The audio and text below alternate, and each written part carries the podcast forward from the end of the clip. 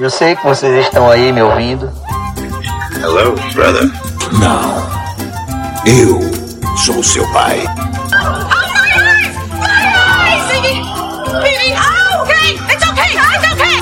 Trust no one, Mr. Mulder. Do you like scary movies, Sidney? Cuscuz com pipoca.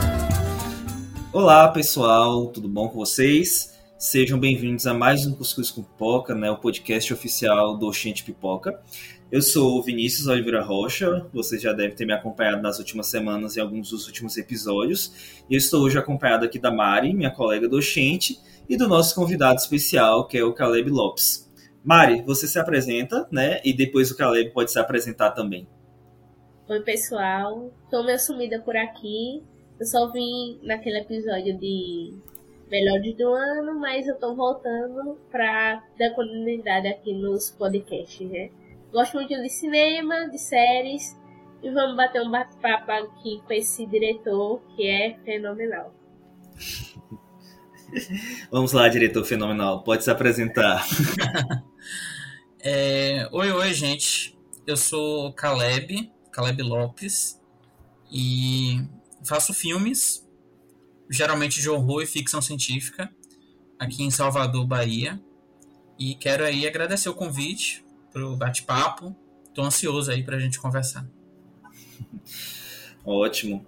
Então, como você já sabe, né, quem acompanha o nosso podcast, antes da gente entrar aqui nessa entrevista, que é a parte principal do episódio com o Caleb, a gente vai trazer algumas atualizações aí do mundo do entretenimento, do cinema, da TV. E primeiro que a gente pode trazer, já que a gente vai trazer hoje, né, falando muito sobre o cinema nacional, é que está acontecendo a partir dessa semana a mostra de cinema em São Paulo. Né? Ela começou no dia 19, agora de outubro, e vai até, se não me engano, no dia 1 Então tem muitos filmes nacionais assim aguardadíssimos, né? Pedágio, que a gente já teve um episódio aqui com, com a diretora, com a Carolina Mankiewicz e a Maia Vidinks, né? Que elas participaram de um episódio aqui do Cuscuz com Pipoca. Tem também Tia Virgínia, com a Vera Holtz, está sendo bem aclamado, vários outros filmes. E tem também algumas, é, uma parte de seleção do, de filmes estrangeiros, né? Filmes que estiveram em outros festivais, mas que também estão chegando. A gente tem o Afar, do Christian Petzold, né? Temos é, The Beast, também com a Lia Seydoux e o George McKay. E diversos outros filmes também entraram aí na, na seleção internacional da mostra. Nessa semana também uh, estreou, acho que um dos filmes mais aguardados do ano, né, que é o Assassinos da Lua das Flores, do Scorsese. Eu, assim, tô louco para ver. É, hoje a gente tá gravando na sexta, eu estarei indo amanhã viajar para poder ontem. assistir. Viu? Ai, que inveja. Nossa. Eu vi ontem, eu gostei muito, muito, muito. Ah, eu tô muito, muito ansioso pra ver, sério. E minha cidade não tem cinema, né? Então eu vou estar viajando pra Vitória da Conquista, para poder, que é onde tem um cinema mais perto, para poder assistir.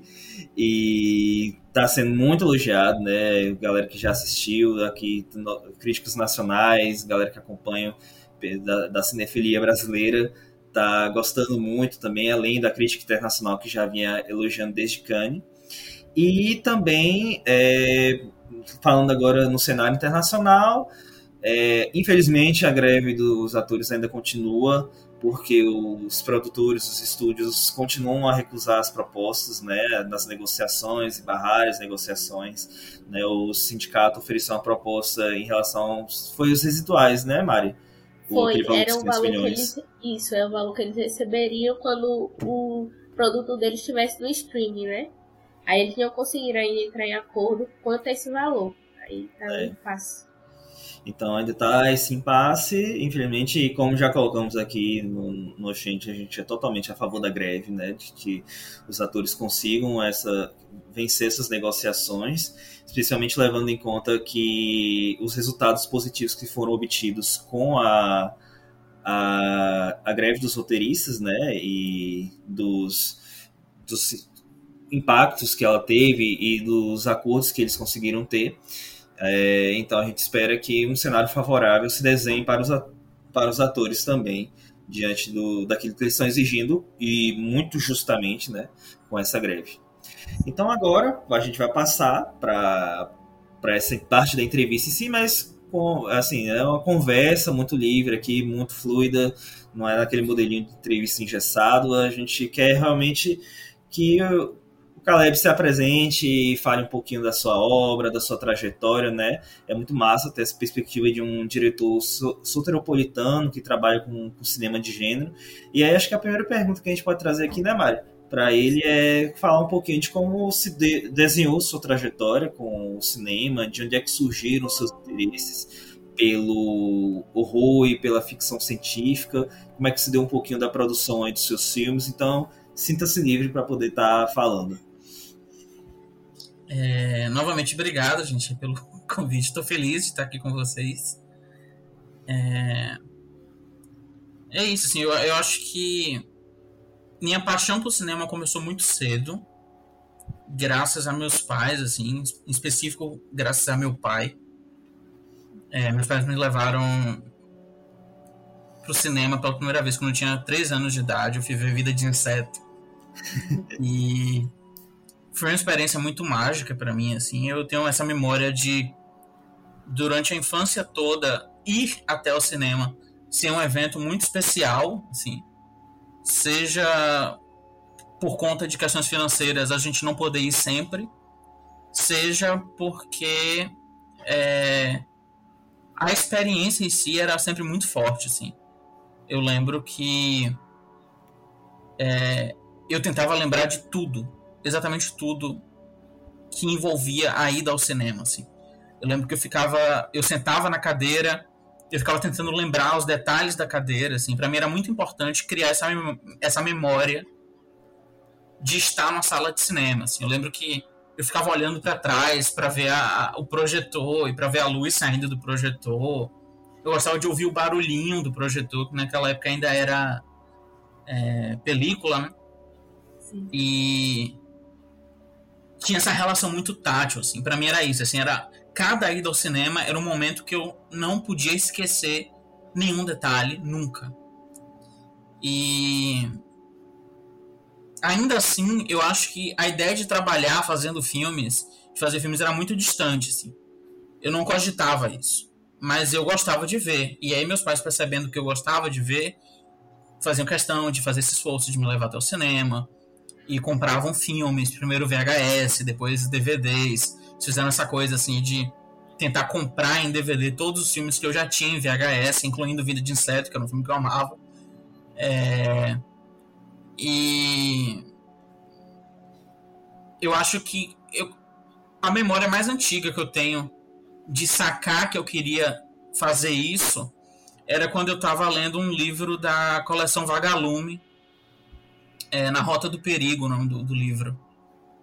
Era, um, se não me engano, escrito por Marcos Rey. Era, vocês lembram, né, da coleção Vagalume? Lembro, já ali na infância, na escola. Era muito massa, assim, é, tipo, era... Enfim, eu, eu adorava, porque era uma coisa... Era para criança, mas ao mesmo tempo... Tinha muita essa coisa de gênero, né? Tinha muito livro de suspense, livro de horror, ficção científica. É. E como eu era de uma, uma, uma família evangélica, que muitas vezes enfim, existe, existia uma certa coisa de cercear e controlar exatamente o que é que eu podia ver, o que é que eu não podia, quais gêneros eu poderia ter acesso. Então, por exemplo, terror, eu só fui assistir depois de grande, assim, tipo, no final da minha adolescência, praticamente. E aí, eram as, as minhas experiências com o gênero, era assim, era ler Coleção Vagalume, era assistir Scooby-Doo e Coragem com Covarde, sabe? Tipo, tinha essa coisa, assim, do terror e do sci-fi ser meio que um mundo proibido, mas que eu tinha acesso por vias alternativas e meio diluído, assim. E aí eu lembro que esse livro, Na Rota do Perigo, não era exatamente terror, era um livro, era um thriller de, de suspense. É... Mas eu era apaixonado pelo livro, assim. Eu lembro que a primeira vez que eu li, eu li todo em um dia, e aí depois eu li ele de novo, no mesmo dia, e tinha uma coisa de eu conseguir visualizar ele, mas eu não visualizava apenas a história, eu queria filmar. E aí eu lembro de. Eu tinha acho, 9 anos de idade. É, eu sabia exatamente como é que eu ia filmar. Eu não sabia o que era um plano, eu não sabia quais os nomes dos planos da câmera, mas eu sabia onde eu queria colocar a câmera.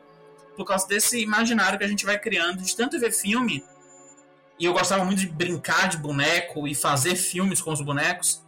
Eu tinha essa coisa meio empírica, assim, de saber exatamente como é que eu ia fazer, assim. E aí eu lembro de eu falar para minha mãe isso, assim, que eu queria, quando eu crescer, fazer o filme daquele livro. E, e aí isso foi se tornando uma vontade, assim. Uma vontade que teve várias etapas. É, durante a adolescência, essa vontade foi amadurecendo, mas ainda assim, eu a via muito como hobby, não via como uma possibilidade de, de trabalho, efetivamente. Primeiro, que eu não sabia que podia se trabalhar com isso, não conhecia ninguém que trabalhasse. É, o mundo que eu acessava era um mundo também, por vezes, muito limitado, seja por conta dessa bolha da igreja evangélica, seja por conta da bolha do próprio bairro, da vizinhança, era um bairro de, de periferia mesmo, daqui de Salvador, um bairro chamado Uruguai. E aí eu cresci lá na Cidade Baixa. É, até hoje moro na Cidade Baixa. E eu não conseguia compreender que era possível fazer isso mas eu queria fazer, sabe? Então eu acho que eu passei por uma fase assim que meio que todo mundo que trabalha com cinema passa assim, que é você tenta encontrar soluções paliativas para trabalhar com aquilo. Então você cogita fazer jornalismo, você cogita trabalhar com publicidade. E aí são as formas que você tem de fazer cinema de algum jeito assim. E aí eu passei muito tempo com isso assim. E aí, paralelo, eu comecei desde muito cedo, assim, tipo, eu fui muito autodidata, assim, nessa coisa de tentar fazer, tipo, um amigo tinha uma câmera. E aí eu lembro da gente com 8 anos de idade, pegando a câmera digital, a Cybershot do, dos pais dele, e fotografando os carrinhos Hot Wheels para fazer um stop motion, assim.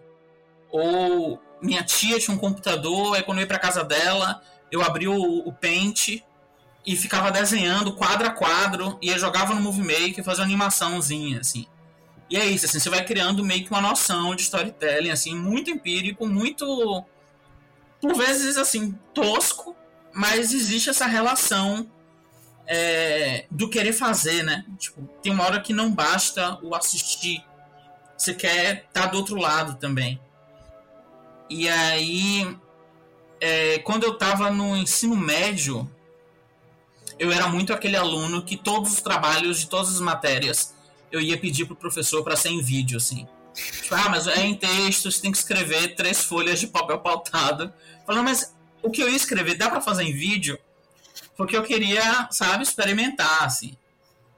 E aí, acho que com 16 anos, meus pais conseguiram comprar um computador e aí eu comecei a mergulhar de cabeça nisso, assim, sabe? Cada vez mais tentar fazer as coisas em vídeo, aprender a editar.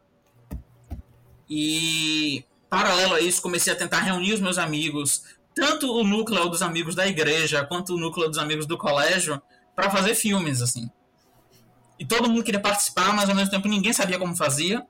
E eu era o jovem cinéfilo que achava que sabia alguma coisa de cinema, que ia, tipo, liderar, que dizia como é que seria, sabe? Tipo, é, hoje, olhando assim em retrospecto, tipo, meu Deus, eu não, não conhecia nada, assim. Eu era cria do Omelete, que eu acessava desde os 9 anos. Para mim, o grande conhecedor de cinema era Érico Borgo.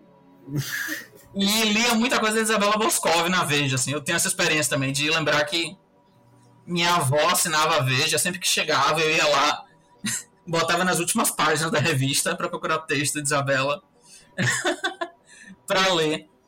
E aí tinha essa coisa, assim. E aí eu fui fazendo uns curtas, é, aprendendo muito, novamente, tentativa e erro sempre. E eu não sabia, mas existia um olhar que estava sendo forjado ali, sabe? Eu acredito muito nisso, assim. Para você fazer filmes, é, eu acho que tem muito maior valor é, o treino do olhar do que exatamente o equipamento, as condições exatamente de fazer, a equipe, o dinheiro envolvido. Para mim é muito treinar olhar e treinar ouvido, assim. Imagem e som, sabe? Tipo, existe um, um senso de aperfeiçoamento que você tem, assim, você cria, entre aspas, um, um bom gosto para imagem, para som.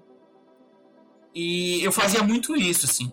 Eu sabia que os meus filmes eram toscos, mas eu ficava tentando assistir os filmes curtas, inclusive brasileiros, assim, muito cedo eu comecei a ter acesso a isso por causa do Porta Curtas, por causa do YouTube mesmo.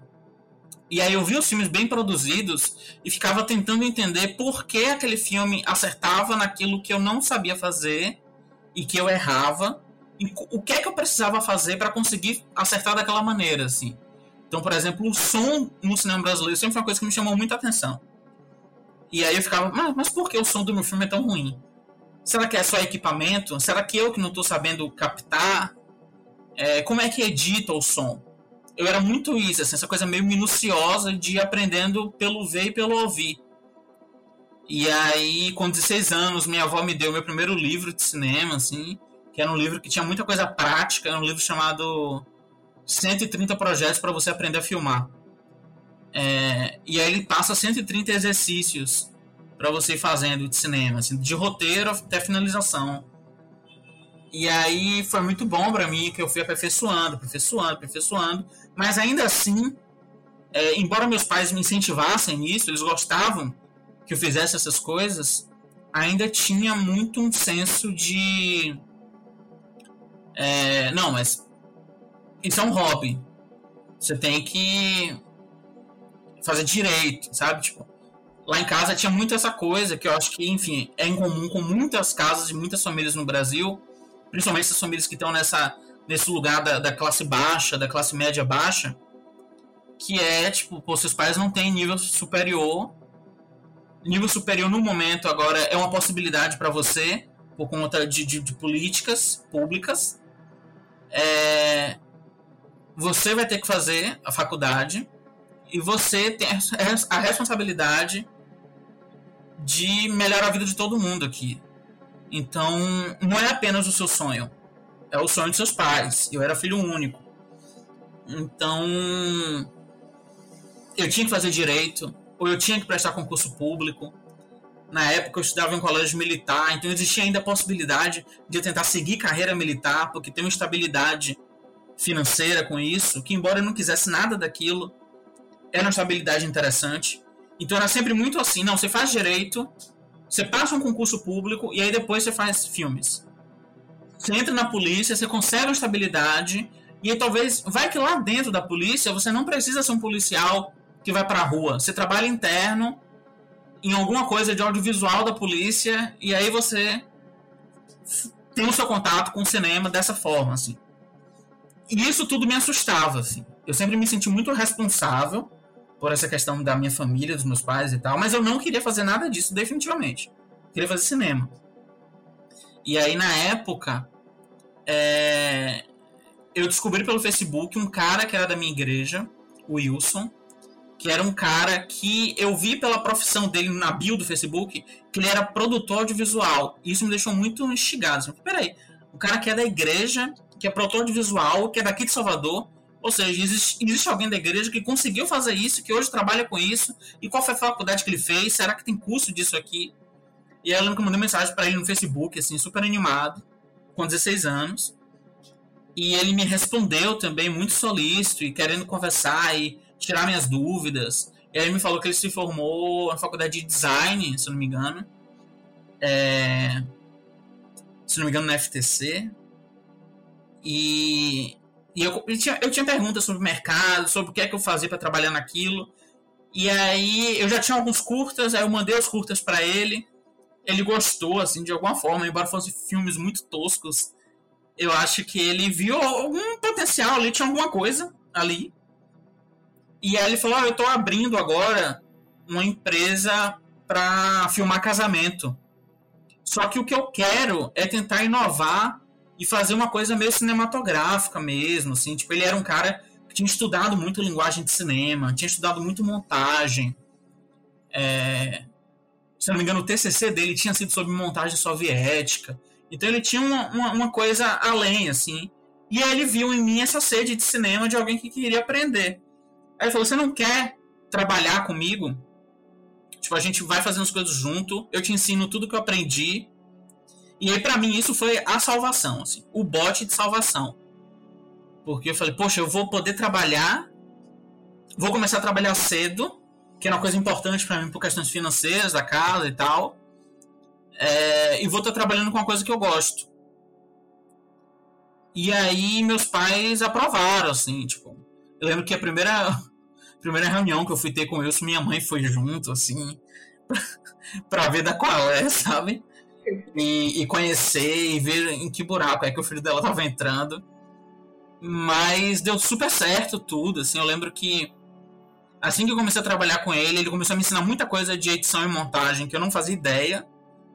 Ele começou a me ensinar Final Cut na época, que é, não era o não era enfim eu editava com algum programa gratuito assim que eu nem lembro o nome é, e eu lembro que ele me passou assim uma pasta lotada de filmes do Eisenstein.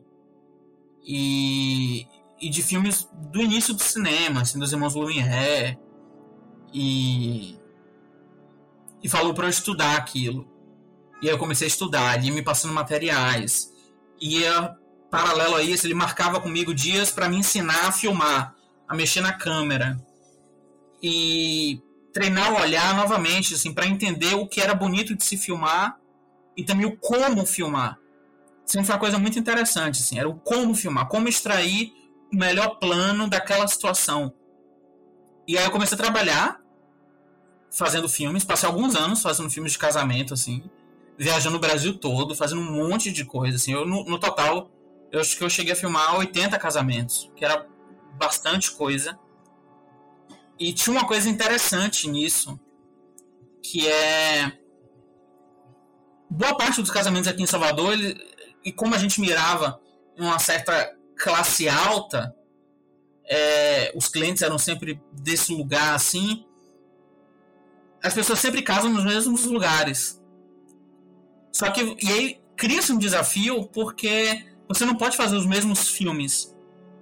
Então eram sempre as mesmas igrejas, os mesmos espaços. E uma hora você meio que começa a saturar as possibilidades de onde colocar a câmera, do tipo de take que você vai fazer. E isso instigava a gente a buscar novas formas de representar e filmar aquelas situações que, de certa forma, conversa muito com o tipo de cinema que eu busco fazer hoje, assim, que é um cinema muito calcado no maneirismo, assim de, de entender o cinema como uma coisa que já, já está posta. Toda, todas as histórias já foram contadas, todas as, as formas de filmar já foram feitas, e o desafio sempre é buscar novas maneiras de filmar, sabe? E aí, paralelo a esse trabalho filmando casamento, eu ia fazendo meus curtas. Sempre chamando amigos, sempre sem grana, e aí esses curtas às vezes passavam em algum festival ou outro. E aí começaram a ser um pouquinho premiados aqui e ali. É... E as coisas aos poucos foram dando certo, assim, em alguma medida. Até que em um dos filmes, assim que eu entrei na, na, na faculdade, eu, eu primeiro passei para produção cultural na UFBA. É, mas aí não fiquei para cursar, justamente porque estava na época que estava dando certo também eu filmar casamento, eu já estava trabalhando bastante, estava ganhando uma quantidade muito boa assim, de, de dinheiro para alguém da minha idade e tal, e eu preferi focar nisso. E aí, poucos anos depois, aí sim eu fiz Enem de novo e passei e fui fazer o BI da, da UFBA, né? Que, enfim, para quem não sabe, é o bacharelado interdisciplinar, que é um curso em que o aluno escolhe mais ou menos como é que vai ser a grade dele, pegando disciplinas dos cursos da universidade que estão disponíveis, assim, tipo, você pode fazer uma matéria, sei lá, de medicina e uma de teatro no mesmo semestre, você meio que vai escolhendo o que é que você quer aprender. E isso para mim era muito interessante na época, porque um, é, eu poderia fazer as matérias que meus pais esperavam que eu fizesse, como matérias de direito, porque eles ainda queriam que eu fosse para esse caminho por conta da estabilidade financeira e tudo mais. Mas eu também podia fazer matérias de cinema, que era o que eu queria. Então eu meio que enxerguei essa possibilidade de ir intercalando as coisas, sabe? De ir agradando gregos e troianos, assim. É... E aí, quando esses filmes começaram, que eu fazia, começaram a ganhar um escopo maior, eu comecei a querer chamar mais pessoas. Porque antes eu fazia os filmes tudo sozinho, assim. Chamava um amigo ou outro pra, pra atuar. Chamava um amigo ou outro pra atuar e ia fazendo as coisas tudo sozinho, assim. Então eu filmava, eu editava, eu fazia o som. E isso também era aprendizado, porque eu aplicava o que eu aprendia filmando casamento, montando casamento, captando o som de casamento. E aí, em uma dessas, eu chamei pessoas que eu conhecia pelo Facebook, que eram Hilde Klaus, que são cineastas aqui de Salvador, que na época, há pouco tempo, tinham é, aberto uma produtora chamada Olho de Vidro. E aí eles vieram me auxiliar para fazer esse filme, que eu tava fazendo sem grana, assim, tipo. Eles resolveram colar e, inclusive, produzir o filme, que não tinha produção, não tinha nada, assim. E a gente foi criando a relação de amizade e aí, posteriormente eles fizeram um convite para eu fazer parte do Olho de Vidro também. É, e aí eu, foi aí que eu parei de filmar casamento, porque, enfim, Olho de Vidro era um, um passo além pro que eu queria. Porque era mais próximo ainda do cinema, embora a gente, para pagar as contas, filmasse muita coisa, e eventos, e publicidade, e institucional, até hoje, assim, a gente ainda faz coisas assim mas existia a possibilidade do cinema, assim. É... E aí eu conversei com meus pais e surpreendentemente eles apoiaram, continuaram apoiando, assim. Meus pais sempre, sabe, tipo, investiram nessa coisa, assim, não vai. E eu sou muito grato a eles por conta disso, assim, mesmo. Se eu não tivesse, assim, esses pais é, para apoiarem, inclusive comprarem a briga, porque era mal visto por parentes, era mal visto pelas pessoas da própria igreja. É, se não tivesse os pais que comprassem a mesma briga e falassem não vai e a gente segura a onda aqui, eu não teria conseguido mesmo, assim, definitivamente. E aí, quando eu me juntei com o Olho de Vidro, as coisas mudaram. Porque a gente começou a produzir muito, e a gente começou a fazer mais filmes, e esses filmes foram ficando cada vez melhores, melhor acabados, filmes com dinheiro do próprio bolso. A gente demorou muito para participar de edital para ganhar edital e tudo mais. É, e esses filmes foram ganhando espaço, foram ganhando prêmios em, em, festivais melhores, sabe? Tipo, e sempre eu é, foi isso assim, eu eu, eu, eu fui me encontrando na narrativa de horror, assim. No, nos primeiros anos eu me definia, eu queria me definir assim como cineasta de horror, sabe? É, eu vi uma vez que, que John Ford se apresentava assim, tipo, eu, ou eu sou John Ford e eu faço faroestes e era isso, era o cartão de visita. E eu queria muito isso, assim, porque na época poucas pessoas faziam horror, pelo menos que eu acessava. Aqui em Salvador, até onde eu sei, não tinha ninguém. É... E eu vi essa oportunidade, assim. Mas demorou para emplacar, justamente porque não era tão bem visto, assim. Hoje em dia tá, eu acho que tá muito mais aceito. O horror meio que cai nas graças das pessoas. Filmes, enfim, filmes modernos furaram a bolha, a bolha do horror, né, que é um nicho muito apaixonado, mas é muito fechado. E aí quando você tem, por exemplo, um, um Corra ganhando o Oscar de melhor roteiro original, uma forma da água ganhando o Oscar de melhor filme, mais pessoas têm acesso, acesso a esses filmes, a esse tipo de cinema, ele vai se popularizando e as pessoas, enfim, vão abrindo mais a cabeça para esse tipo de filme. E aí, por consequência, é muito doido isso. Mas eu gosto de falar isso, de que o fato de um Corra da vida ganhar um Oscar, de alguma maneira reverbera no meu próprio trabalho enquanto realizador, porque mais pessoas vão conhecer aquele tipo de filme e vão querer ver mais. Então eu aqui em Salvador, fazendo filmes de horror, é, acabo sendo beneficiado por isso também, sabe? E desde muito cedo eu me encontrei nessas narrativas, assim. Eu ainda tento entender o porquê. É uma questão que eu levo para terapia, inclusive. É, mas eu acho que o horror tem uma relação muito forte com o que é proibido. Tem uma relação muito forte com repressão. Tem uma relação muito forte com culpa. e também com, eu acho que com o medo do fim da vida, sabe? O medo da morte. Eu acho que toda narrativa de horror visa isso, assim, seja o medo do fim ou a tentativa de ter uma esperança no pós-morte, seja através do fantasma, do zumbi, do vampiro, sabe? É, e todas essas coisas que você tem aqui estão muito em mim, pro bem ou pro mal, assim. É, então eu passei de um jovem cinéfilo que tinha preconceito com filme de terror, que achava que era um tipo de cinema menor. Eu realmente na minha adolescência tipo tinha uma ideia assim de uma hierarquia dos gêneros cinematográficos e eu subestimava muito o horror assim para mim, sabe, tipo, não prestava. Há alguém que começou a querer fazer esses filmes, assim, e depois de um tempo começou a se definir como um cineasta de filmes de horror. E enfim, resumindo, estou falando muito, mas resumindo, é meio isso assim, essa, essa trajetória meio maluca de alguém que surpreendentemente conseguiu trabalhar com cinema, com audiovisual, fazendo filmes.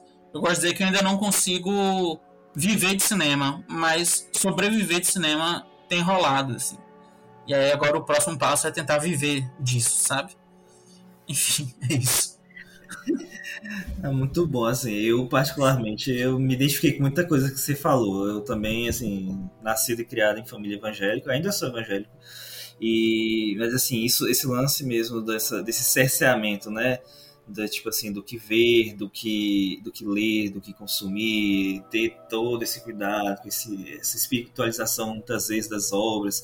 E o terror, então, você vai saber bem, assim, né? Uhum. Eu, quando era guri, tinha uns livrinhos que falavam, assim, de, ah, que filme tal, né, tem, tem significados ocultos e obscuros. O jogo Doom, Doom mesmo, meu Deus do céu, era... Eu lembro, eu lembro de Doom. Então, assim, eu, eu me vi muito nisso também. E assim, por exemplo, você falou que você tinha muito essa. Você viveu muito esse receamento com o horror e a ficção científica. Eu vivi isso muito com a fantasia. E aí, ironicamente, hoje eu sou escritor de fantasia. Acho que é, esse apego, essa curiosidade, na verdade, eu, eu gera o efeito contrário, né? Acho que da mesma forma. Sempre. O terror foi sendo ali, né? Ah, não pode consumir, só que vai gerando a, aquela curiosidade, né? Por quê? Uhum. E isso que você falou da, da questão da repressão, da culpa, né? Do, do tabu também, né? Uhum, total. Isso ali tá embalado, vamos dizer assim, dentro, dentro do gênero. E eu tive muito isso com a fantasia também. E o que você falou do cinema, tipo, nessa questão de que acabar chegar no momento que você pensa em áreas que você vai inevitavelmente tentando tangenciar, tentando tocar ali o cinema, mas você não sabe se consegue viver daquilo. Então, assim, eu também sempre fui muito apaixonado por cinema, também tenho muita memória desde pequeno, dos filmes e tudo mais. Mas, assim, eu primeiro passei pela, pela engenharia civil, não tem nada a ver. Depois eu fui para o jornalismo. E eu, mas eu fui para o jornalismo muito por causa da, da questão de escrever sobre cinema também. Na, na questão do uhum. jornalismo cultural, né? Que hoje é uma coisa que eu exerço, assim, já mais. E, mas, por exemplo, no meu mestrado, eu me vi já fazendo a transição né? Tipo, sa saindo um pouco mais da área da comunicação e começando a olhar mais, pesquisar mais sobre cinema. Né, e querer esse aprofundamento, querer exercer e desenvolver essa, essa questão do, do olhar também, né, que você comentou, que é uma coisa que eu vejo cada vez mais como é importante realmente quando você lida com audiovisual, seja trabalhando, produzindo, como é o seu caso, seja falando sobre, né, escrevendo, e, só, e aí hoje, por exemplo, pro, doutorado, né, que é uma coisa que eu quero tentar ainda, eu realmente quero falar agora sobre cinema, não é nem mais tanto sobre jornalismo, não é nem tanto sobre comunicação, mas é realmente fazer esse, esse, esse mergulho, assim. E aí, é, uma coisa que queria puxar, né, aproveitando, como você falou que você, desde pequeno você sempre foi muito incentivado, eu queria que você falasse um pouco das suas referências, assim, né, de diretores, de obras, hum. você falou também, você mencionou também como a literatura foi importante, né, e um dos, um dos seus curtas, é, eu vi que você coloca nos agradecimentos, você menciona o Shyamalan, né, você menciona o Alan Moore como parte dos agradecimentos, eu queria que você uhum. falasse pouquinho disso, assim, como é que essas, essas referências também, de certa forma, te, te impactaram, né? E, e podem Sim. ser anotadas assim, nas suas obras. Fala é, também Fala Ah, pode falar. qual, qual o seu filme favorito deles. É, Que que Ok. é. Ok. É, é engraçado isso, porque ho- hoje em dia esse negócio de colocar nome de cineasta que foi inspiração em agradecimento eu acho super cafona, mas na época, como eu era um jovem cinéfilo, fazia muito sentido pra mim indicar no final do filme as pessoas que tinham inspirado a- aquela maluquice, sabe? É, mas é isso, assim, eu, eu acho que eu comecei a me apaixonar por cinema de uma maneira muito mais profunda, assim, de entender o cinema como um- uma arte e uma coisa mais complexa do que parecia na minha cabeça anos antes, é, foi quando, acho que com 13 anos, eu comecei a ter contato com o cinema noir, assim. Eu acho que eu fui, novamente, lembra que eu falei de, dessas brechas que eu ia encontrando para lidar com o horror, com o fantástico? Quando eu tinha 10 anos, eu comecei a ler Sherlock Holmes. Sim. Arthur Conan Doyle. É, tinha um trechinho do Campos Baskerville no meu livro de literatura. Eu li aquilo, fiquei abismado, assim. E aí eu pedi para meus pais comprarem aquele livro. Meus pais me deram de presente. E aí eu li, e aí comecei a querer ler mais Sherlock Holmes. Aí depois eu fui para Agatha Christie. E aí li muito Agatha Christie. E depois eu conheci Poe, que até hoje, assim, é- talvez seja o meu escritor favorito. É, em uma enfim, é, eu acho que foi um contato muito com isso, assim, com o macabro, com a morbidez e ao mesmo tempo com com o amor e o melodrama e como essas coisas vão se misturando junto com a loucura e tudo mais. E aí por conta desses autores que eu lia nessa época, dentre os 10 até os 13 anos mais ou menos, eu comecei a querer ir atrás dos filmes. É, porque existiam adaptações de, de, de Poe e Agatha Christie 30, 40 e eu comecei a ver muito filme antigo nessa época por conta disso e aí é um, foi um pulo até eu começar a ver filmes no ar e aí eu comecei a ver muito filme no ar porque eu era essa coisa assim, desde criança eu queria ser detetive, sabe? Tipo, pedi pra minha mãe aos 8 anos comprar uma lupa pra mim e eu ficava o tempo todo, assim, o dia inteiro com a lupa na frente dos olhos. É... E aí o filme noir, pra mim, alimentava esse imaginário. E do filme noir, por algum motivo, eu já pulei pra Hitchcock. E aí, quando eu conheci Hitchcock, parece que o negócio pegou força, assim. Tipo, parece que eu tava tendo contato com uma coisa que era diferente de tudo. É, eu lembro que quando eu assisti Psicose, eu tive muito medo de, de, de psicose, assim. Pra mim foi muito assustador, foi muito desconfortável, mas ao mesmo tempo tinha essa coisa atraente, sabe? É... E aí eu acho que Hitchcock foi a minha primeira grande referência, assim. Que eu fui entendendo que aqueles filmes tinham uma construção de suspense muito forte, só que ao mesmo tempo a construção do suspense vinha muito pela forma. Então, eu sempre fui muito de assistir o filme, eu ia procurar texto sobre. E aí eu ia ler muita crítica sobre. E análise dos filmes. E aí, se eu encontrasse entrevista com o diretor, a diretora, eu queria ler também. É... E aí eu fui entendendo que a maneira de filmar de, de Hitchcock é... era que construía o suspense. Então existia uma coisa ali de onde colocar a câmera, de quando cortar, quando movimentar a câmera, que começou a meio que fazer minha cabeça, assim. Então acho que Hitchcock foi a primeira grande experiência, assim, a primeira grande inspiração. Até hoje, meu filme favorito da vida é um filme dele, que é Um Corpo que Cai.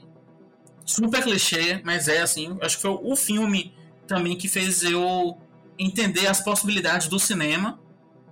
E até hoje é um filme que sempre que eu volto, parece que tudo vai sendo renovado assim dentro de mim. A paixão pelo cinema é renovada. É, porque, sei lá, na minha cabeça meio que tudo tá ali, sabe? Parece que ele consegue entender todas as possibilidades de fazer cinema, todas as possibilidades de narrativa, de gêneros cinematográficos. Parece que tá tudo condensado em um filme só, assim. É, e o Corpo que Cai foi muito importante. E depois eu segui vendo e anos depois, nesse meio tempo, assim, de me interessar pelo horror eu conheci John Carpenter, que até hoje é um dos meus grandes um dos, um dos grandes modelos assim. Eu sou perdidamente apaixonado por Carpenter. E aí vem de Carpenter também meu filme de horror favorito, que é um dos filmes favoritos da vida, que é o Enigma de Outro Mundo. É... E aí com Carpenter eu comecei a compreender melhor não apenas a construção de tensão que Hitchcock ensinava e que ele de certa forma continuava, é, mas também uma relação de espaço, sabe? Da importância do, do quadro para a construção de tensão, da movimentação no quadro. Eu não sabia o que era mise-en-scène, assim, mas isso já ia entrando de uma maneira ou de outra na minha mente. E aí eu lembro que eu fiz em 2015 um curta com mais dois amigos, assim, um curta super. Enfim, eu gastei 50 reais pra fazer. Que foi o A Noite Mais Longa de Minha Vida. É, que era um curta que eu já ali, eu não tinha ainda tanta noção técnica do cinema, mas eu já tinha visto muita coisa de Carpenter e outros cineastas de horror.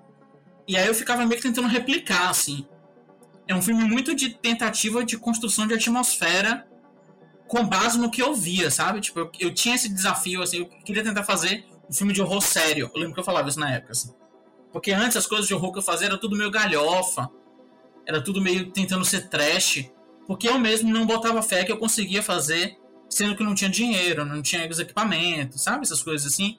Você meio que tende a fazer a coisa meio escrachada, porque acha que você não consegue. Mas aí eu fui entendendo também que o horror ele é um gênero muito simples para ser efetivo. Porque construção de atmosfera é uma das coisas mais básicas do cinema. É imagem e som. É sugestão. É... Eu fui aos poucos meio que também desconstruindo na minha cabeça essa ideia de que o horror, o terror era gênero de susto, por exemplo.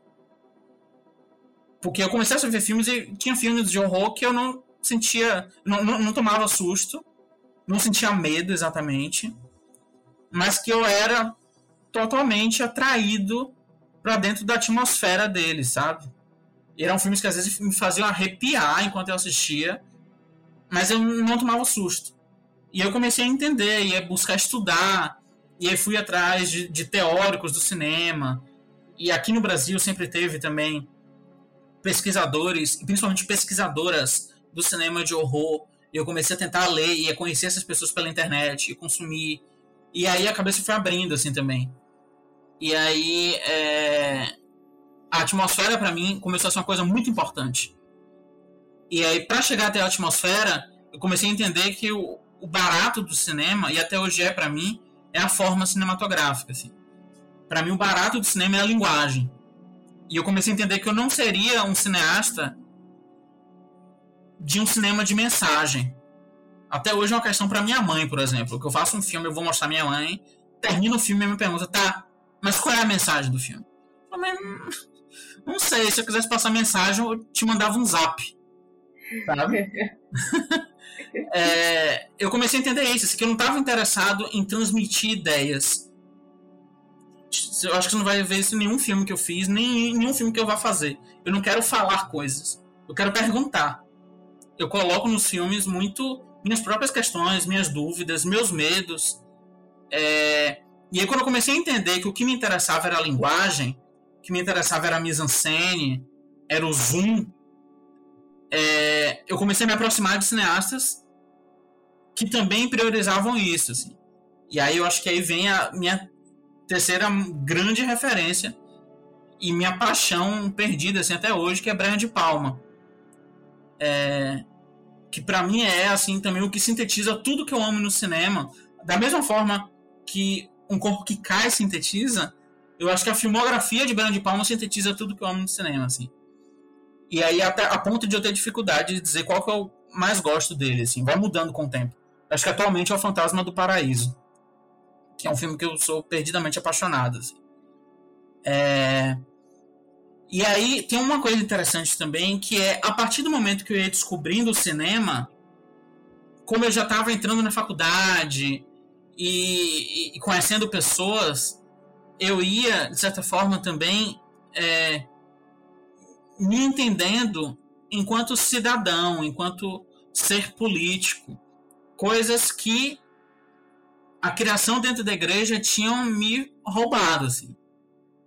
Do, infelizmente, assim, durante toda a minha vida dentro da igreja, eu fui sendo criado para ser uma pessoa de direita, conservadora, reacionária. E aí, entrando na universidade, para mim foi um grande choque, assim. A universidade tem isso, né? Principalmente a Universidade Federal, que, enfim, eles tanto odeiam e eles tanto alertaram a meus pais que não deixassem o filho deles entrar na UFBA é, eu comecei a ter um choque, assim, porque minhas amigas da faculdade eram feministas.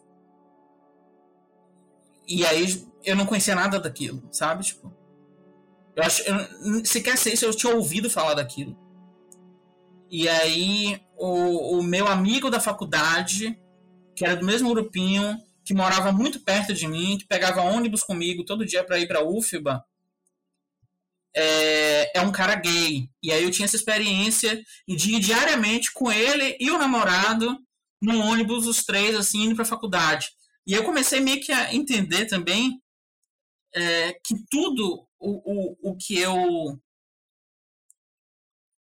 pregava ou defendia, de certa forma, eu também estava atacando aquelas pessoas. Sabe? Eu comecei a entender que eu estava sendo inimigo daquelas pessoas, assim porque eu vivia muito sob o, o, o regime do Deus ama o pecador, mas abomina o pecado. Gosto de você, mas repudio totalmente quem você é. Sabe? E aí eu fui entendendo e falei, peraí. Se uma pessoa dessa aqui, se esse meu amigo aqui fosse morto, ele morresse, minha reação qual seria a minha reação? Porque eu sabia a reação que viria dos que estavam ao meu redor dentro da igreja e sabia muito bem o que é que eles diriam. Enfim, foi, foi acontecendo uma, uma mudança muito grande na minha cabeça, assim, na época. E isso, de certa forma, também foi se refletindo nos filmes que eu fazia, no tipo de cinema que eu estava tentando fazer.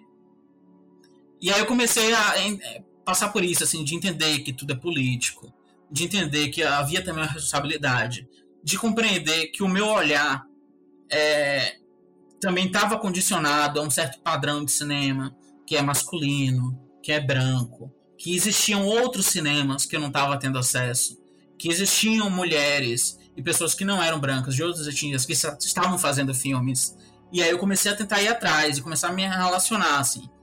E aí, nesse interim, também vi muito de Shyamalan, por exemplo é, que é também uma das grandes referências para mim até hoje.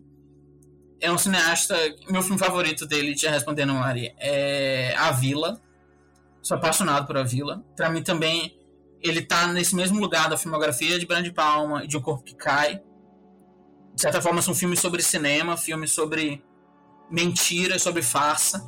E eu comecei a acreditar no cinema enquanto isso, assim. É, um ator que com quem eu, eu, trabalhei uma vez em um filme que eu, um curta que eu dirigi, ele me falou isso assim, que cinema é assim, a gente conta uma mentira, a, a gente finge que conta uma verdade para o espectador e ele finge que acredita. É uma via de mão dupla, é um acordo em prol da mentira. E eu comecei a acreditar muito nisso, assim, peraí, então o cinema não é uma ilusão. E existe muito essa coisa, assim, né, de não, de querer criar uma ilusão. O cineasta quer criar uma ilusão, o espectador ele quer entrar no cinema e esquecer que existe a vida real, sabe? Tudo em prol de uma ilusão. Eu comecei a rejeitar isso, assim. Falei, não, eu gosto do cinema enquanto farsa. Eu gosto do cinema enquanto uma mentira muito bem contada. Eu não me importo que o espectador saia do filme, sabe? Às vezes a gente ouve alguém falar assim, ah, tal cena me tirou do filme. É, não gostei de tal coisa porque me lembrou que eu tava vendo um filme. Para mim isso nunca foi um problema, assim. Aí eu comecei a entender que existia brecha, existia o teatro, existia a famigerada quarta parede, existia o assumir-se mentira. E comecei a gostar cada vez mais disso, assim. E para mim Chamala e a Vila é um filme sobre isso, Um Corpo que Cai é um filme sobre isso. Sobre deixar se enganar, né? Por uma mentira muito bem contada, que é o cinema, assim. E aí, a partir disso, aí eu também comecei a conhecer outros cineastas. E aí me apaixonei pelo cinema de Claire Denis. Fez um dos meus filmes favoritos da vida, que é Bom Trabalho. É... Cronenberg, para mim é um cineasta até hoje muito importante. Com Cronenberg eu comecei a entender essa relação clichê, que hoje é clichê assim de ah, cinema do corpo. Mas isso, de certa forma, começou a fazer eu ter uma relação mais específica com o meu próprio corpo, com o corpo do outro. Começou a abrir minha cabeça, inclusive, para alguns tabus que eu ainda carregava sobre sexualidade e. Enfim, né, em Cronenberg, tudo que é estranho é tratado de uma maneira muito natural. Assim, tudo, tudo é natural. Assim, tudo é muito humano. Mesmo as coisas mais bizarras e grotescas, assim. E isso para mim foi sendo importante também, sabe? E, e aí, somado a isso, você falou de Moore. Eu sempre tive muito forte também esse pé na literatura. Então, sempre fui muito de ler quadrinhos, por exemplo. Até hoje, para mim, tem coisas que eu faço que parece que quadrinho é mais referência até do que filmes, assim. Eu leio muito quadrinho, o tempo todo. Às vezes, inclusive, confesso que leio até mais quadrinhos do que livros, livros mesmo. É... E compro muito, e coleciono. E sempre nessa chave, assim, da obsessão também, sabe? se eu leio uma coisa, se eu assisto uma coisa que me impacta, eu quero saber tudo sobre aquilo ali. Eu amo ler entrevistas com realizadores e realizadoras assim. Amo entender a mente da pessoa e como é que ela enxerga. E aí, sei lá, assim, eu comecei a acreditar no cinema de autoria também e fazer questão de ver filmografias inteiras e esses filmes que conversam entre si do mesmo realizador, sabe? Tipo, realizadores que fazem o mesmo filme a vida toda. E é nesse sentido, me senti muito é, abraçado pelo cinema de Paul Schrader, que também é um dos realizadores que são muito caros para mim até hoje, assim. Um dos que eu sempre falo que Paul Schrader me entende, porque ele também teve essa essa infância evangélica, teve uma infância dentro de uma seita evangélica, como foi o meu caso também, especificamente seita mesmo. É... Reza a lenda que a primeira vez que ele entrou no cinema, ele, se não me engano, ele tinha 17 anos, e ele não fazia ideia do que era aquilo ali, ele nunca tinha visto um filme na vida, ele nunca tinha visto televisão na vida. E quando ele viu as luzes apagando da sala de cinema, ele começou a ter medo, porque ele achou que era o dia do juízo final. E aí ele saiu correndo, gritando, e não viu o filme. é, e aí essa relação de culpa e de autodestruição, eu acho que tá muito no cinema de Paul Schrader também. E aí eu comecei a me identificar com isso. Então, o meu filme favorito de Paul Schrader é um dos mais recentes dele, que é o Fé Corrompida, Fosse Reformed. Eu sou apaixonado. Foi, talvez tenha sido um filme que também, que após o corpo que cai, foi um filme que mudou minha vida, assim. Foi um filme que, sabe, fez tudo girar dentro de mim e eu decidi o homem que eu queria ser, assim. Basicamente isso. É... E aí, enfim, é, é isso, assim. Eu, eu fui bebendo de muitas fontes e sempre nessa coisa obsessiva. Quero ler tudo sobre essa pessoa, quero entender como ela pensa, quero ler esse quadrinho. Até hoje, meu processo criativo é muito assim, sabe? tipo, eu tô trabalhando em um filme de um gênero específico já estou fazendo um filme de body horror, como é esse último filme que eu estou finalizando agora. É, eu tentei ver tudo o que eu poderia ver do subgênero body horror, assim. E aí sempre é assim, quero ler tudo a respeito disso, então eu vou procurar todos os quadrinhos disponíveis que envolvem body horror, todos os livros disponíveis que envolvem body horror, e aí dentro dessa chave, como eu já sei aquilo que eu falei mais cedo, do olhar do cinema, que é muito engessado quando ele nos é apresentado de primeira, então eu quero ver todas as mulheres que fizeram filmes de body horror, e aí eu vou assistir todos os filmes, e aí eu quero ver todas as pessoas pretas ou indígenas que fizeram filmes de body horror, e aí eu quero ver todos esses filmes também. E é isso, assim, para mim é muito. Cinema tem muito disso, assim, de. Como eu falei mais cedo, construir olhar eu tenho que educar o meu olhar, eu tenho que adequar o meu olhar ao que está acontecendo e eu tenho que beber e aprender de diferentes perspectivas e olhares, sabe? É... enfim, é meio obsessão, assim. Eu assisti alguns dos seus curtas e eles são muito bem feitos. Eles são muito pro, bem produzidos, tem uma fotografia muito bonita, a captação do som também é muito bem feita. Eu queria saber como é que você faz para financiar esses filmes e a produção deles, como é que acontece? Uhum. Fiquei bem curiosa pra saber. É, hoje em dia, as coisas são mais é, diversificadas, assim, porque aí eu já comecei a fazer projetos que aí eu inscrevo em editais, e aí o financiamento pode vir de um edital, ou pode vir ainda, sei lá, eu, eu fiz um, um filme no passado chamado Cláudio, que é um diálogo, que ao mesmo tempo que é um filme, ele também é um, um EP visual feito sob demanda. É, então o financiamento dele veio toda da, da cliente, que era cantora e que queria que eu fizesse o filme para lançar junto com o EP dela e tal. É, ou juntando dinheiro, dinheiro do próprio bolso, assim. E aí durante muito tempo, nos primeiros. É, os primeiros sete, oito anos, desde quando eu comecei a fazer filmes, era tudo dinheiro do próprio bolso. Mas tem uma coisa específica que eu acho que foi o grande pulo do gato dentro dessa coisa pretensa que é a minha, minha, minha carreira, vamos chamar assim, que é eu entendi o que era valor de produção muito cedo, assim. Valor de produção é você de alguma forma você conseguir fazer com que o seu filme pareça muito mais caro do que o que ele é. E aí, lembra daquilo que eu falei mais cedo de treinar o olho, treinar o olhar? Para mim, o cinema que eu faço ele é muito artesanal. Eu lido com o cinema muito como trabalho mesmo. E eu fui aprendendo a ser muito minucioso, assim. Então, eu fui entendendo que se eu quisesse que os meus filmes competissem é, em festivais grandes, que geralmente competem, onde competem filmes feitos com muito dinheiro, eu tinha que fazer com que os meus filmes, que custavam muito pouco, parecessem ser feitos com muito dinheiro. Eles não podiam dever tanto assim. Eventualmente vai dever, porque justamente você não tem dinheiro. Mas tudo começou assim, assim, tipo, de estudar como é o som daquele filme, o que é que ele faz, e aí YouTube, Google, tutoriais, sabe, tentar entender, tentar entender, treinar o olhar, montagem, montagem é o treinamento de olhar constante, assim.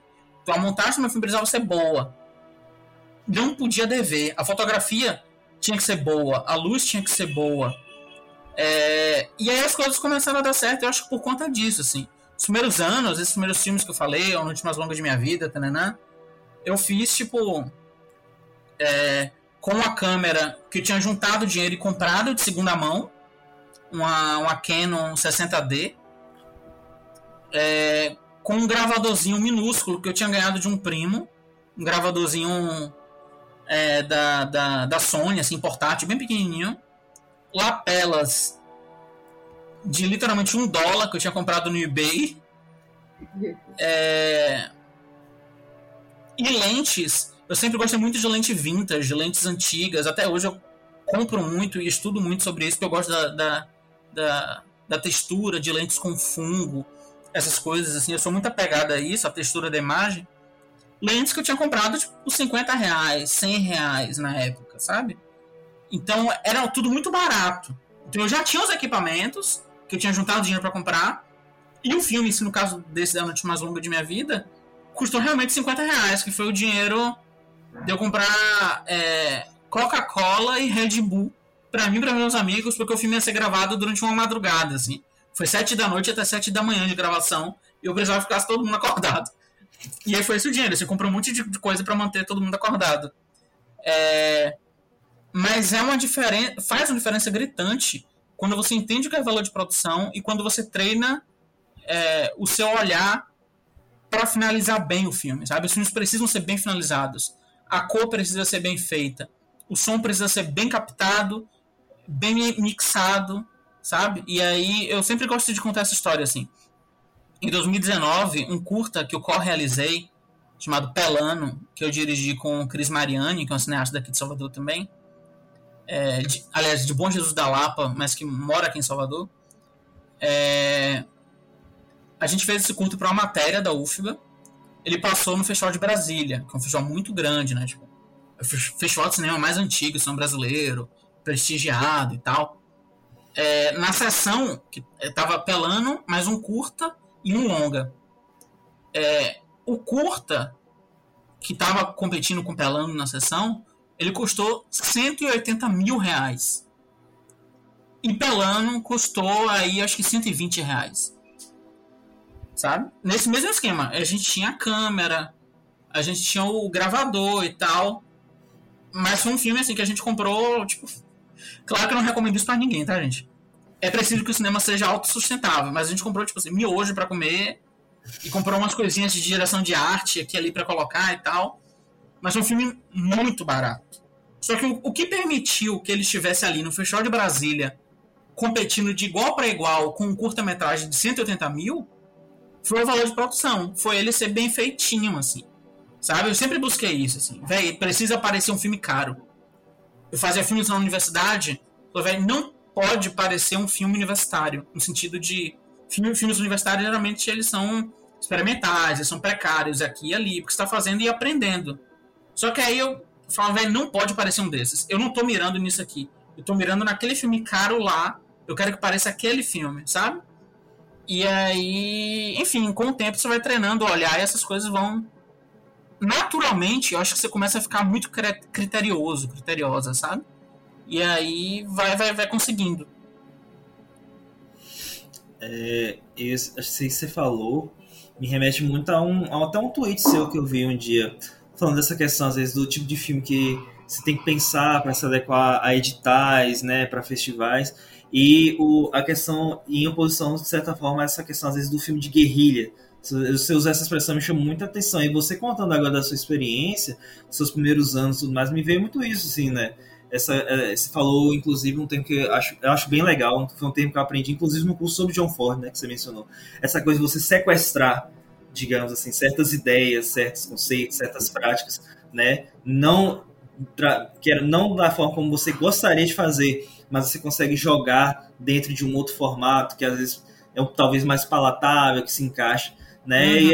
E você vai falar um pouquinho dessa, dessa relação, né? Como é que você pensa essa, essa, essa lógica para edital, essa lógica né, da, pra, da vivência mesmo do, do, do filme de guerrilha, essa, uhum. esse sequestro né, de, de ideias de um para o outro, né? Como é que foi isso para você? O que eu comecei a perceber quando eu comecei a acompanhar esse mundo dos festivais, editais e tudo mais, era de que era propenso que existiam tendências, ainda hoje. Sempre existe, existem tendências no cinema brasileiro e acho que em outros cinemas também, claro. Tá falando de, de capitalismo, né? Tá falando de criação de demanda. Mas é, tendências no, cinema brasileiro que sempre pendiam para um filme explicitamente político. Um filme que passava uma mensagem. O um filme que emocionava. O filme é, que ilustrava ou trazia alguma questão do hoje, de alguma luta social, tananã. Só que os filmes que eu queria fazer, eles nem sempre tinham isso, assim. E, e eu comecei a entender também que aquilo ali era uma forma de se fazer, entre aspas, no cinema político, justamente porque tudo é político. Então até hoje eu tenho muito essa bandeira, assim, para mim. É, para mim, político não é o tema do meu filme é a maneira como eu construo a personagem que é uma mulher negra no filme, a maneira como ela vai estar representada, a maneira como as personagens femininas serão filmadas, e eu não vou, por exemplo, sexualizar o corpo delas como o cinema de terror, por exemplo, fez durante décadas e décadas, sabe? Eu comecei a entender, o é, William Fried, que fala uma vez, eu já falei isso lá no Twitter também, de que onde você coloca a câmera diz quem você é. E eu acredito muito nisso, muito. Então, para mim, o cinema é político porque são 24 decisões tomadas por segundo, sabe? Porque é o tempo todo escolha, escolha. E escolha é, é política. Então, a minha subjetividade, ela tá colocada no filme. O meu inconsciente está colocado no filme. E aí eu comecei a entender isso, assim, peraí, eu, eu, se eu não quiser tratar de um tema político, que está em voga, eu não preciso dele. Eu vou contar as histórias que eu quero. E aí eu comecei a olhar também para o cinema brasileiro e ver que muitos dos filmes que eu amava ver no cinema estrangeiro, eu não via no cinema brasileiro. E comecei a falar, peraí, tipo, eu fui formado por Sessão da Tarde.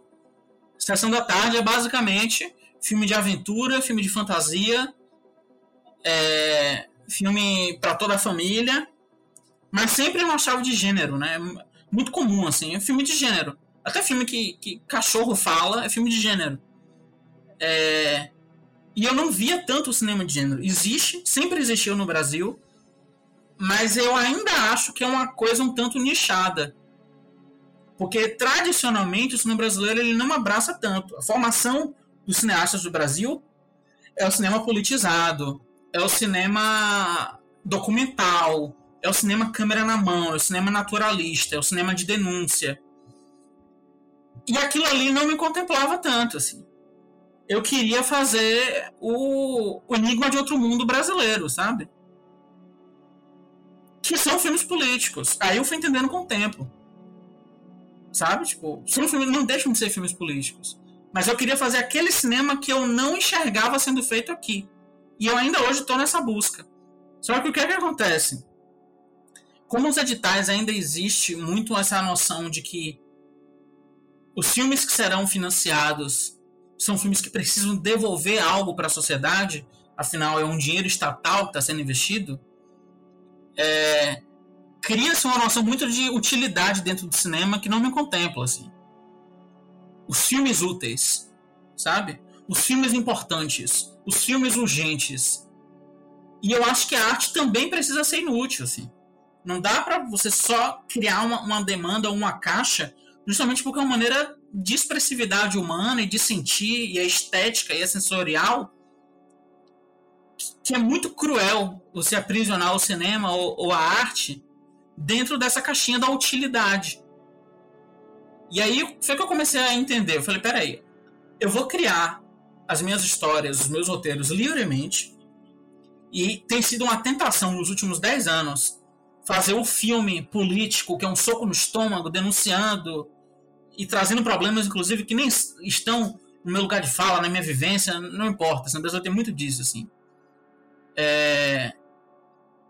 Eu continuo resistindo a essa tentação, assim, de seguir esse atalho ou de ser amado, sabe? Tipo, eu comecei a, a entender que os cineastas que eu apreciava são cineastas, inclusive, que muitas vezes demoraram para vingar, sabe? John Carpenter teve muito fracasso de bilheteria, de público, de crítica. Shyamalan é um cineasta que é, inclusive, conhecido por fazer filmes que fracassam quando lança, e aí, dez anos depois, alguém pega e fala: Pera, peraí, tinha alguma coisa aqui que a gente não notou na época. Vamos voltar aqui e vamos entender esse filme à luz de hoje, assim. E aí o filme é super ressignificado. E é isso, assim, eu comecei a entender isso, de, de que os cineastas que eu estava tentando me vincular eram pessoas que também não eram tão felizes na indústria, sabe? Tipo, não eram cinemas de fácil aceitação. E aí eu fui me conformando com isso, assim, meus inimigos têm sido campeões em tudo, sabe? E é, quando você lida com edital, você enfrenta essa barreira, assim, é, que é o que hoje eu enfrento. Eu tenho vários projetos de curtas, de séries, de longas, é, alguns deles são mais politizados, não por uma questão estratégica, por exemplo. Isso é uma coisa que eu repudio totalmente, sabe? Tipo, eu não quero que o filme tenha um, um tema ou questões politizadas porque eu quero ganhar holofote com isso, assim. Sabe? Por exemplo, esse meu último filme, é Ataques Psicotrônicos, que eu estou finalizando agora. É, a protagonista dele é uma mulher preta mas ela não é uma mulher preta porque eu acho que é uma estratégia boa, porque os festivais querem filmes que tenham representatividade, e aí eu fui e coloquei lá. Não. Para mim fazia todo sentido ser uma mulher preta, porque a personagem é muito inspirada em Dennis Scully, que é uma série que eu amo, Arquivo X. E eu ficava pensando, falei, poxa, eu queria fazer uma Scully brasileira. Por que não? O que é que impede ela ser uma mulher preta, cientista? E eu tenho muito isso, assim, eu, eu creio muito na construção de novos imaginários. É uma das bandeiras que eu levanto no cinema, assim. Tipo, eu quero que a gente não precise, quando fala cinema de terror, pensar no Fred Krueger. Eu quero que a gente pense em algum futuro próximo ou longe em um monstro brasileiro. Sabe? Eu acho que a gente. A, a imaginação, muitos territórios imaginários do Brasil, eles foram sequestrados pelo imperialismo, pelo cinema hollywoodiano. Muitas das nossas referências vêm de lá. Ainda hoje a gente está vendo um filme da, da Turma da Mônica Jovem que se passa numa escola que não é uma escola brasileira. A, a, a, o modelo daquela escola ali eu pelo menos não reconheço. Sabe? Não reconheço. Não, não estudei numa escola daquela, nunca vi uma escola daquela. Porque é uma escola americanizada, porque é uma fórmula americanizada. Então eu acho que a gente precisa construir os nossos. A gente precisa recuperar esses territórios imaginários que nos foram negados e construir os nossos. Então, para mim, a Dennis Cully de Arquivo X brasileira é uma mulher preta, ponto. E aí eu. Por que não? Sabe? É muito questão disso, assim. E aí, pra mim, é o cinema político que eu acredito que eu tento fazer, ele vem muito disso. Ele não vem da necessidade de representatividade. Sabe? Ele vem da maneira como eu enceno a cena. Como eu coloco a câmera. Como eu desenvolvo os personagens. Como eu evito cair em clichês, estereótipos, estigmas, erros de outrora. É... Só que muitas vezes isso tem um peso na hora dos editais. Porque eu estou fazendo isso em um filme sobre um ex-pastor evangélico que acredita que a igreja botou um chip na cabeça dele e ele está sofrendo torturas psíquicas através de equipamentos eletrônicos. Eu nunca vou conseguir ganhar um edital com um projeto desse, infelizmente. Embora ele tenha a Dennis Cully brasileira, entende? Infelizmente, assim eu não ganho, simplesmente não ganho. E aí, para eu ganhar coisas, eu preciso, no edital, escrever hipervalorizando o fato de termos uma protagonista que é uma mulher preta, cientista, sabe? Você tem super que mergulhar e valorizar aquilo ali tudo. E aí, muitas vezes, o filme, que é o todo, não é só uma parte, ele não importa tanto. E aí, a minha solução é que tem projetos que eu enxergo potencial para edital e tem projetos que eu sei que eu não vou conseguir. E aí eu faço com o dinheiro do próprio bolso. Aí eu junto ali meu dinheirinho mês a mês, faço um trabalho aqui, faço um trabalho ali, e aí vou conseguindo administrar e faço, sabe?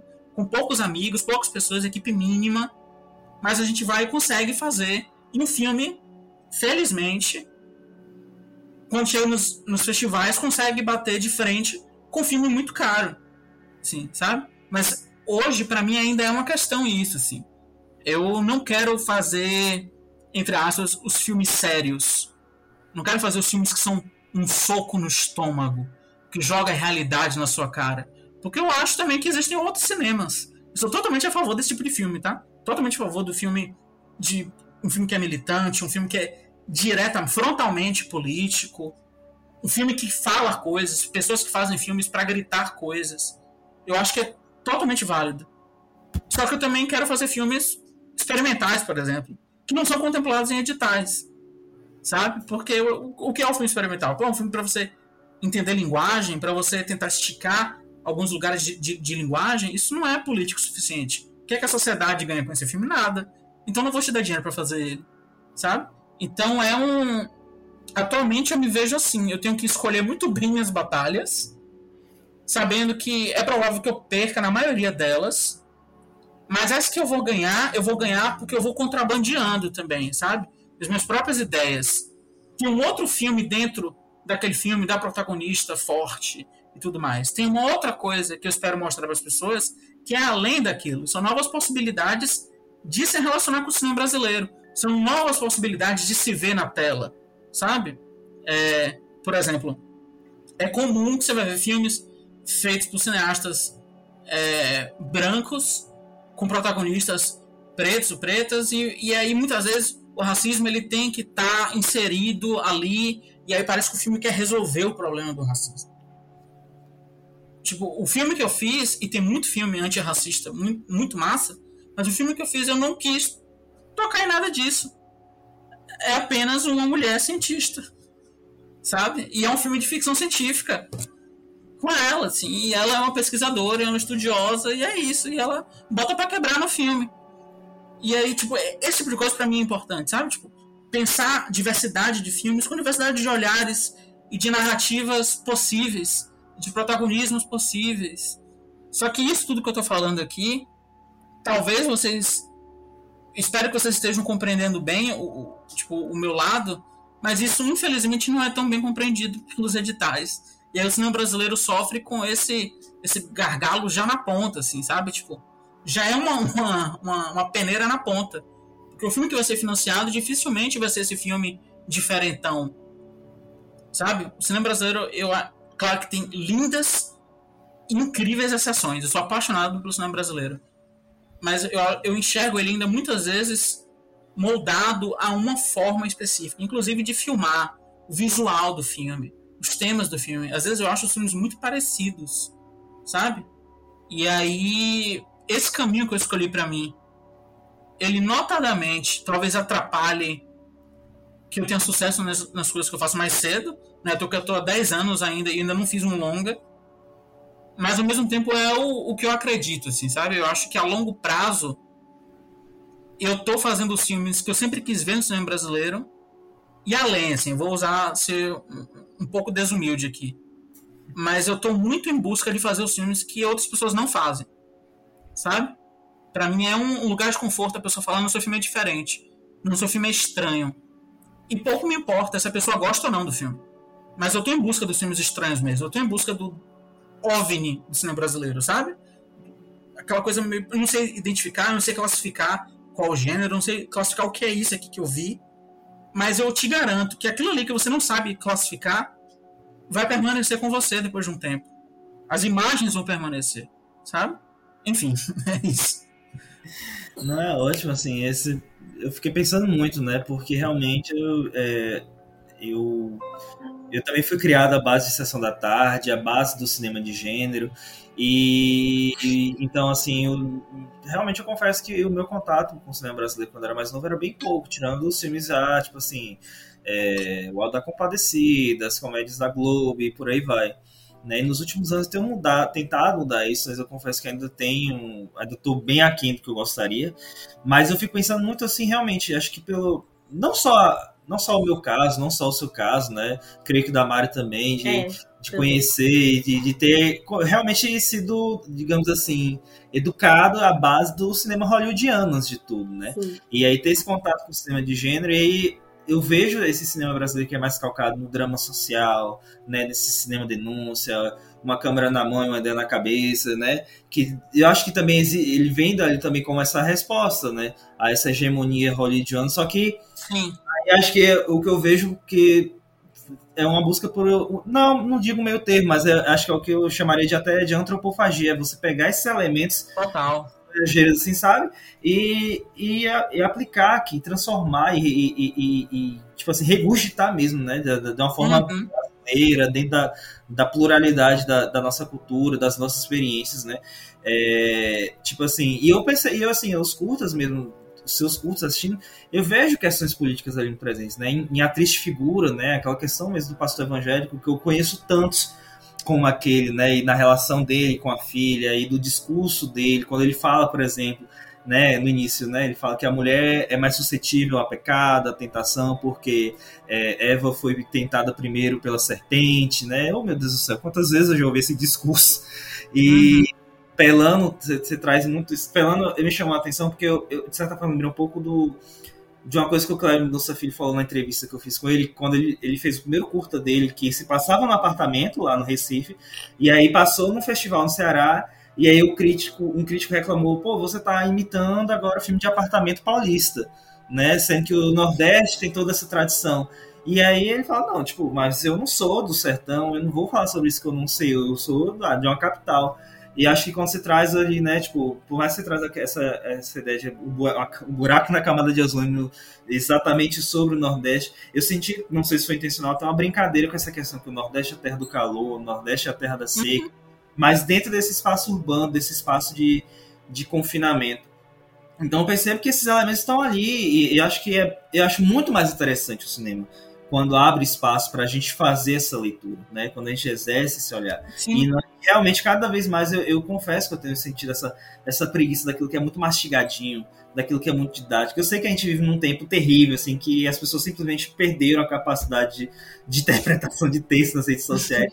Mas às vezes assim. Mastigada, às vezes entendeu errado. Exato, mesmo mastigando, a galera realmente às vezes assim tem uma, uma outra visão. Mas eu acho muito mais rico realmente com e não só tipo, eu, eu, lido muito com a literatura então também sinto muito isso assim né? Que quando é uma, quando a arte dá esse espaço da interpretação quando a arte dá esse espaço dessas diferentes visões assim, acho que ela é muito ela é muito mais rica. Então assim para finalizar né acho que a gente está chegando assim ao fim está sendo muito boa essa entrevista eu queria que você falasse um pouquinho assim de como é que você enxerga, por exemplo, você está aí falando de Salvador, como é que você olha aí para o, o, cenário, né, do audiovisual soteropolitano, baiano, né? Você falou um pouco do cinema brasileiro, eu queria falar um pouco mais dessa realidade mais local e até regional também, do, de, talvez de outras trocas que você já tenha tido com diretores de outros lugares do Nordeste, como é que você uhum. tem nesse momento? Inclusive dentro do cinema de gênero, né, que é, que é o que você uhum. tem focado, focado. Eu queria que você falasse um pouquinho mais sobre isso. Eu acho que o Brasil ele tem um cinema muito diverso. Eu gosto muito de falar de cinemas brasileiros, porque, enfim, é, é, somos um país de dimensões continentais que tem culturas e costumes muito diferentes de uma ponta a outra. E isso se reflete na produção também cinematográfica, nos olhares colocados. Eu acho que. Eu concordo totalmente com o que você disse, assim, de. É, eu, eu, eu acho assim que o meu filme ele é regional porque eu estou fazendo na região que eu vivo. O meu filme é um filme baiano porque é um baiano fazendo, assim, sabe? É, não me agrada também essa ideia de ter que seguir caixinhas específicas de manual de representação de tal coisa, sabe? Não, não gosto disso, assim. Ele é soteropolitano porque é um soteropolitano fazendo, assim. Da mesma forma que eu nunca me vi, por exemplo, é, compelido a fazer um filme dito periférico só porque eu sou um cineasta que vive em periferia. E aí eu vou fazer o filme dentro da cartilha, de mostrar a periferia, de, sabe? Existe todo um modo operandi de fazer. Ah, vou fazer o filme que eu quiser, das histórias que eu quiser. E isso é tão válido quanto qualquer outro. É, e aí, se tratando de Salvador, eu acho que Salvador tem vivido um momento muito, muito, muito interessante, assim. Desde a época que eu comecei a fazer filmes, eu acho que é o melhor, porque tem muita gente fazendo. Tem muita gente se abrindo para cinema de gênero. Tem muitas produtoras aqui que estão arriscando muita coisa. A gente tem hoje a própria Olho de Vidro, a gente tem a Grametre, tem a Saturnema, tem a, a Filmes Amarelos, que é de Marcos Curvelo. Enfim, tem. É só essas que eu citei, que são uma, uma, uma, uma fatia muito pequena. Eu já posso falar que são produtoras que fizeram filmes nos últimos anos de comédia, musical, horror, ficção científica, fantasia. É... E tem toda uma geração de cineastas, todos na, na, minha faixa etária, às vezes mais novos, mais novas, mais velhos, mais velhos, que tem feito e esses filmes têm circulado. É, eu acho que a gente ainda enfrenta uma certa resistência em algumas curadorias de festivais. Ainda, vez ou outra, acontecem essas decepções de você olhar para a lista de seleção e você só vê as siglas de estados do Sudeste e do Sul ao lado dos filmes, e pouquíssimos nordestinos. Mas é, sim, temos feito cinema de gênero, temos feito cinema muito diverso, não apenas em Salvador, como na Bahia. A Bahia tem tido polos estratégicos e muito específicos, como Cachoeira, Vitória da Conquista e Piauí, que tem muita gente boa fazendo muita gente boa fazendo, inclusive, filmes diferentes entre si, o que, novamente, eu acho essencial, sabe? Essencial. Como eu falei, eu, eu não, sei se eu fui o primeiro, mas eu sei que eu fui um dos primeiros a fazer um cinema assumidamente de horror, por exemplo. O cinema de horror que é feito aqui não parece com o meu e o meu não parece com, com, com os dos outros cineastas, sabe? Para mim isso é essencial. Assim, são filmes diferentes, assim, são maneiras diferentes de experienciar aquilo. E agora a gente está aí com a, a muito próxima criação da, da, da Bahia Filmes, que vai ser uma comissão de, de cinema daqui, que vai é, dar, de certa forma, uma, uma possibilidade da gente caminhar com as próprias pernas também, quanto a fomento, é, quanto a estrutura. E eu me animo muito com essas possibilidades, sabe? Eu acho que cada vez que um filme de um ou uma cineasta passa em um festival massa, seja lá fora, seja aqui no Brasil, todo mundo tá ganhando. É, sou contra panelinhas e disputas. Eu realmente acho que a gente tem que se ajudar e se apoiar, ao mesmo tempo que sou totalmente a favor que quando um não gostar do filme do outro, fale, sabe? Defendo isso também, assim, a gente tem que sinceridade, gente, é porque infelizmente cineasta é artista, tem que ficar elogiando tudo que ele faz, sabe? Tipo, tem, todo mundo tem um ego muito é, sensível, mas eu acho que a gente tem que criar um ambiente saudável de chorar nossas derrotas e aplaudir nossas vitórias conjuntas ou individuais, sabe? E é isso, assim, eu, eu acho que para quem quiser se aventurar, existe muita coisa acontecendo no Nordeste como um todo. No cinema nordestino como um todo. Muita coisa acontecendo. E aí, para quem não é daqui, ou até para quem é daqui mesmo, acaba sendo uma, uma opção particular. Se você quer conhecer ou não, se você quer continuar distante, ou na ignorância ou não, sabe? Mas passou a época do não tem, não fazem, não existe. É um ou dois por ano, sabe? Não. Tem, tem muita coisa sendo feita e muita coisa de qualidade também. Claro que muita coisa ruim. Vou colocar aqui meus filmes para eu cagar de humilde. Mas tem muita coisa de qualidade mesmo assim sendo feita. Muita gente admirável, muita gente para se seguir, para se acompanhar, para se investir, sabe? E, enfim, é isso. Ótimo. Caleb, queria agradecer, né, por você ter topado participar aqui com a gente, compartilhar da sua trajetória, né? Ótimo assim ver tanta, tanta vivência, tanta experiência sendo compartilhada e essa paixão pelo cinema, assim, você percebe isso, assim, né? que, que se, se transparece acho que tem que ser fundamental e com certeza foi ótimo. E para fechar aqui, a gente sempre traz tipo um bloquinho de indicações, né, de filmes, séries, se está assistindo, quer indicar, né, então vamos começar por você, que é o convidado, né? Você tem algum filme aí, alguma série, alguma obra visual, até outros também, livro, música, não, não se acanhe não, mas pode indicar aí para nós e para os ouvintes. Tá. É... Deixa eu pensar aqui. Eu eu vou indicar dois filmes. Foram dois filmes que eu vi esse ano e que, embora sejam filmes antigos, me marcaram assim entre os melhores filmes que eu vi esse ano. São curiosamente dois filmes australianos de, um, de uma época específica do cinema australiano chamado Exploitation, é, que eram filmes de exploitation feitos lá.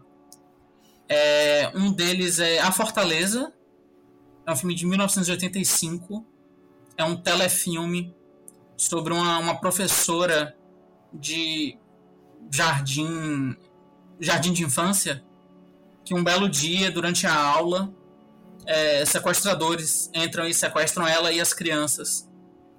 E levam eles para um lugar isolado e meio que essas crianças, de alguma forma, elas têm que se comportar não apenas como crianças, se quiserem sobreviver. É um filme muito tenso.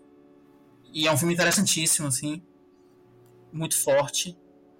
E um, um outro filme australiano que é Road Games. Deixa eu pesquisar aqui, que eu não lembro o nome dele aqui no Brasil. Ah, lembrei, é Enigma da Estrada.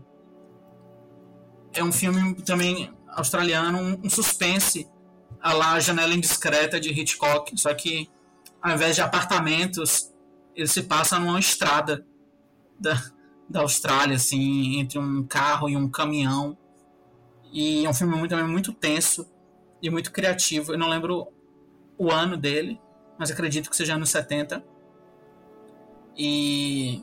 Enfim, foram dois filmes que, que me marcaram. É isso. tá certo. Mari, quais são as suas indicações? Eu comecei a ver tem pouco tempo a série Shameless. E eu tô completamente viciada. Eu já vi duas temporadas em coisa de cinco dias. E, são, e tem 11 temporadas. Mas eu tô completamente viciada. Eu não faço outra coisa da vida não ser ver Shameless. E eu também tô assistindo One Piece. O anime. Então, muitos episódios. Caiu, caiu nesse esquema de pirâmide, né? Caiu. Caiu.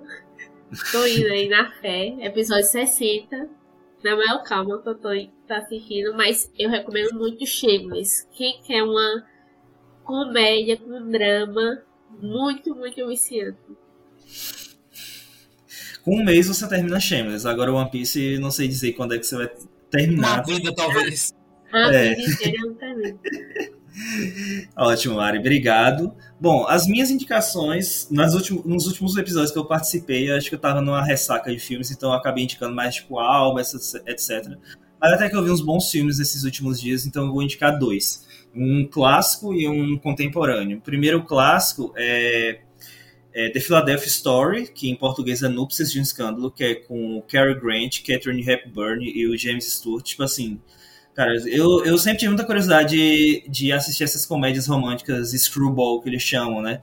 Ali dos anos 30 e 40. Eu sou um aficionado por comédia romântica, não parece, mas eu sou. E esse filme, simplesmente, acho que tem o triângulo amoroso desses três personagens é, tipo assim, um dos melhores que eu já vi. Na verdade, não é nem um triângulo amoroso, porque ainda tem mais dois personagens, então eu diria que é um quinteto amoroso. E forma como esse filme consegue navegar ali no meio da censura do, do Código Reis? Reis do, dos anos 40 ali de Hollywood, que tinha toda aquela coisa muito moralista. O final do filme é um pouco moralista ali, você vê que é a necessidade de última hora, assim, o, o final que eles dão. Mas para mim isso não, não, não apaga, assim, a forma como é que esse filme constrói os personagens. Principalmente a, a personagem da Catherine Hepburn, assim, eu fiquei apaixonado por ela, assim, né? Eu, foi meu primeiro filme com ela, que eu já que eu assisti, do Cary Grant e do James Stewart. Eu já tinha assistido outros filmes, principalmente os deles com Hitchcock, né? Um Corpo que Cai, Intriga Internacional, é, Interlúdio. Mas com ela foi a minha primeira experiência, assim, não é à toa que ela é provavelmente a grande estrela, não uma das, uma das grandes estrelas né, femininas da história de Hollywood. Esse filme é fantástico. E o outro filme que eu tenho para recomendar é desse ano e é Anatomia de uma Queda, né? Que é um dos filmes mais comentados desse ano. Eu, eu, eu tive a oportunidade de assistir, eu fiquei assim. Doido pra ver. Fascinado, assim. Eu acho que pegando aquilo que você falou dessa questão do cinema como farsa, dessa negociação que ele faz com o espectador. Acho que o filme é muito isso, ele usa essa coisa do drama de tribunal, né? Só que dentro da, da realidade francesa ali. É, e, e, brinca muito com essa percepção do que é verdadeiro e do, e do que não é. O filme não está interessado em dizer se a protagonista cometeu aquele crime pelo qual ela está sendo acusada. Na verdade, ele, ele dá os elementos, né, pra gente. Tipo assim, ó, tá na sua mão, você vai acreditar ou não se ela é culpada. E, e a atuação da, da Sandra Hiller, assim, meu Deus, sensacional. Assim, a, a ambiguidade né, do filme é muito. A, a, atuação dela é o principal mérito dessa, dessa questão da ambiguidade que o filme traz muito. Então, realmente, já, já é um dos meus filmes favoritos do ano, assim, sabe? Eu, tô, eu gostei demais. E são essas as minhas indicações. E é isso, gente. É, queria agradecer mais uma vez o Caleb por ter participado, Mari, que foi minha co-host hoje aqui comigo, né? Foi ótimo ter dividido com você. E agradecer a quem estiver nos ouvindo, espero que tenham gostado e acompanhem os filmes do Caleb. Ah, inclusive, Caleb, se você puder falar, né, onde os seus filmes estão disponíveis para quem tiver interesse, já deixar aí também essa. Uhum. É, Alguns deles, os mais antigos, né? Porque geralmente os, os mais recentes estão ainda em festival e, e, tudo mais. E aí exigem uma certa, um certo ineditismo, eles não podem ficar públicos né, na, na, na, internet, mas alguns dos mais antigos você encontra no site da nossa produtora, olhodevidro.com.br. E tem coisas também no YouTube, no Vimeo. E quem quiser também trocar ideia e conhecer mais, pode me procurar também nas redes sociais e tudo mais. Eu estou disponível para conversar sobre cinema. Tá ótimo, então. E é isso, gente. Muito obrigado e até o próximo episódio do Cuscuz com Pipoca. Tchau, tchau, galera.